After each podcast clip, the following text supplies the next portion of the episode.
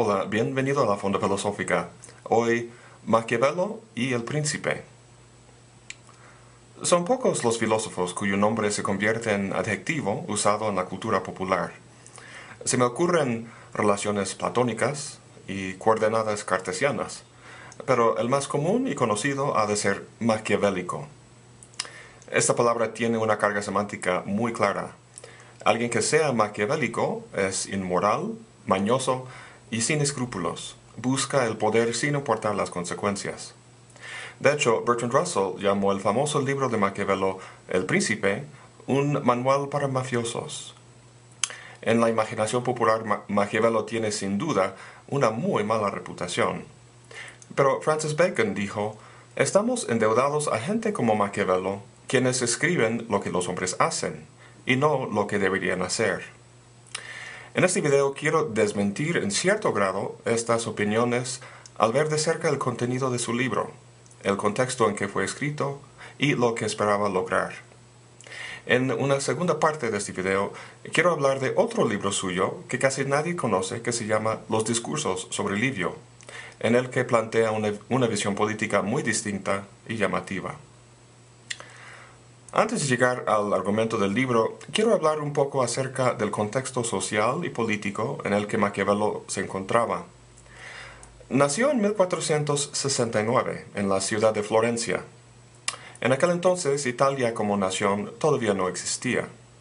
Florencia, junto con otras ciudades como Milán y Venecia, eran políticamente soberanos, al estilo de Atenas antiguo, por lo que Florencia en este, en este tiempo puede considerarse una ciudad-estado. En la época de Maquiavelo, Florencia estaba en su auge, Económicamente era muy poderosa. Su moneda, el florín, era respetada en todas partes. En Florencia vivía la famosa familia de los Medici, tan influyente en, en la política, el papado y las artes. Culturalmente se trata de la época del Renacimiento. Miguel Ángel, Donatello, Rafael, Alberti, Brunelleschi, Piero de la Francesca, Botticelli y Da Vinci trabajaban aquí forjando la maravilla que es el arte renacentista. Además, Cristóbal Colón estaba expandiendo los horizontes del mundo y muchos, al examinar de cerca el hombre y el mundo natural, estaban cuestionando la síntesis aristotélico-cristiana. En fin, Maquiavelo nació en un mundo de fascinantes cambios, pero una amenaza acechaba e-, esta atmósfera emocionante. El desarrollo de las Estado-naciones de España y Francia y las ambiciones del Sagrado Imperio Romano, ocupando lo que es hoy en día Alemania y Austria, representaba una creciente amenaza a la vida e existencia de Florencia. Florencia había sobrevivido a ataques e invasiones en su historia, pero a finales del siglo XV se encontraba con la necesidad de tomar medidas más severas para asegurar su integridad. Fue en el seno de estas preocupaciones que Maquiavelo escribió El Príncipe. Básicamente una colección de consejos para un príncipe que pudiera unificar las ciudades de Italia y protegerla contra posibles invasores. Los consejos se basan en observaciones psicológicas. Los primeros científicos modernos, a través de sus observaciones de la naturaleza, estaban dando cuenta del orden regular del mundo, Maquiavelo pretendía hacer lo mismo con los seres humanos. Lo que buscaba eran leyes que regían la conducta humana, leyes que serían de suma valor para un príncipe tratando de controlar el Estado y navegarlo en un momento de crisis. El príncipe hoy en día es considerado una obra filosófica, pero eso no fue la intención de Maquiavelo. Él quería escribir algo más concreto y práctico. Si quieres aprender a programar computadoras, no vas a leer un tomo sobre teorías de la computación, sino más bien algo así, pragmático y que va al grano. Así está pensado el príncipe de Maquiavelo. Anterior a él, los intelectuales que hablaban del hombre partían de la moralidad, de teorías éticas. Maquiavelo no, y una buena parte del fama del libro proviene de esta ruptura que efectúa con la tradición. Él fue en efecto el primero en desenredar la política de la teología, de ver el fenómeno de lo humano en términos de hechos naturales, no sobrenaturales. Es muy parecido al efecto que logró Alfred Kinsey en los años 40 y 50 en los Estados Unidos.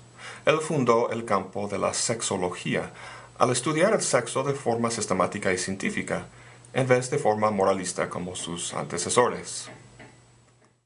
Bueno, con este esposo del contexto político-cultural, pasemos ahora al libro mismo. En la primera mitad del libro habla Maquiavelo de los diferentes tipos de principados y ejércitos.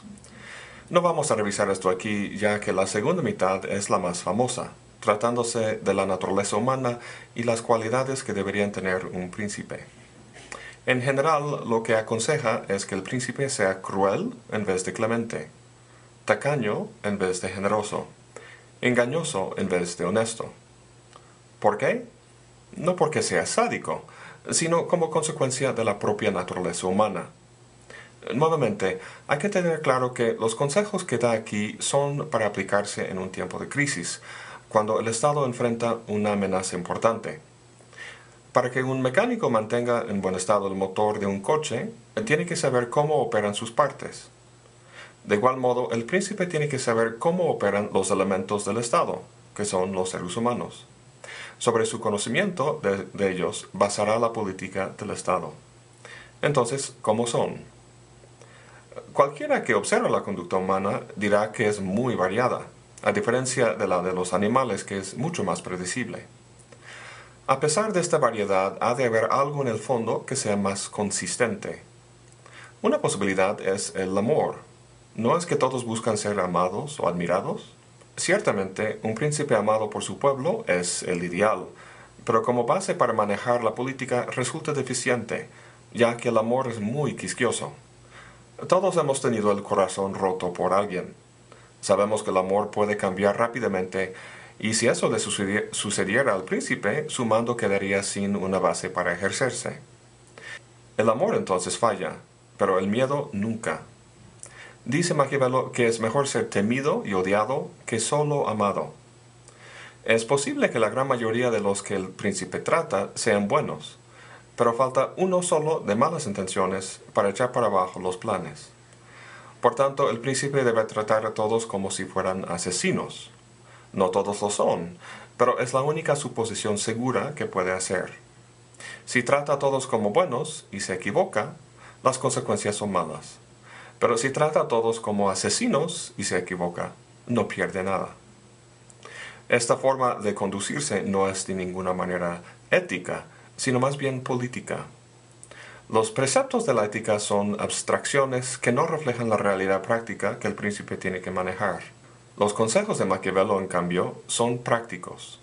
Obedecen una relación de causa y efecto que le es muy útil al príncipe. El cielo y el infierno son abstracciones, pero la tierra, su querida Florencia, no. Florencia es su religión, y todo lo que conduzca a su supervivencia y bienestar es bueno. En eso consiste su moralidad. Entonces todos esos actos que se consideran éticamente malos, como la crueldad, mentiras, etc., el príncipe puede hacer siempre y cuando sea para el bien del Estado, para que no pierda su autonomía. Muchos piensan que Maquiavelo da estos consejos de manera suelta para quien quisiera tener poder. Pero es importante saber que lo que le importa es Florencia.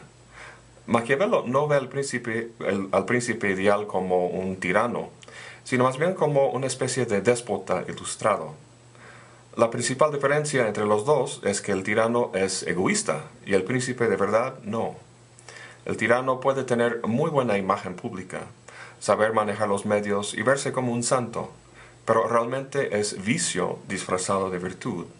El príncipe, en cambio, puede tener muy mala reputación, pero no le importa, porque lo que hace lo hace por el bien del pueblo. Aquí tenemos la virtud disfrazada de vicio. Para lograr este bien para el pueblo no basta simplemente un conocimiento de la naturaleza humana, ya que, según Maquiavelo, la mitad de todo lo que hacemos está determinado por la fortuna, por el azar.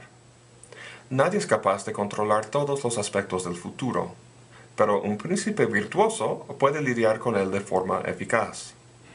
La virtud que requiere el príncipe no tiene nada que ver con nuestra concepción derivada de la tradición cristiana. En esta, uno actúa de forma virtuosa al actuar siempre de forma honorable y moral. A veces esto puede ser la respuesta indicada, pero muchas veces las circunstancias dicen que no, que hay que ser cruel o mentir o algo parecido.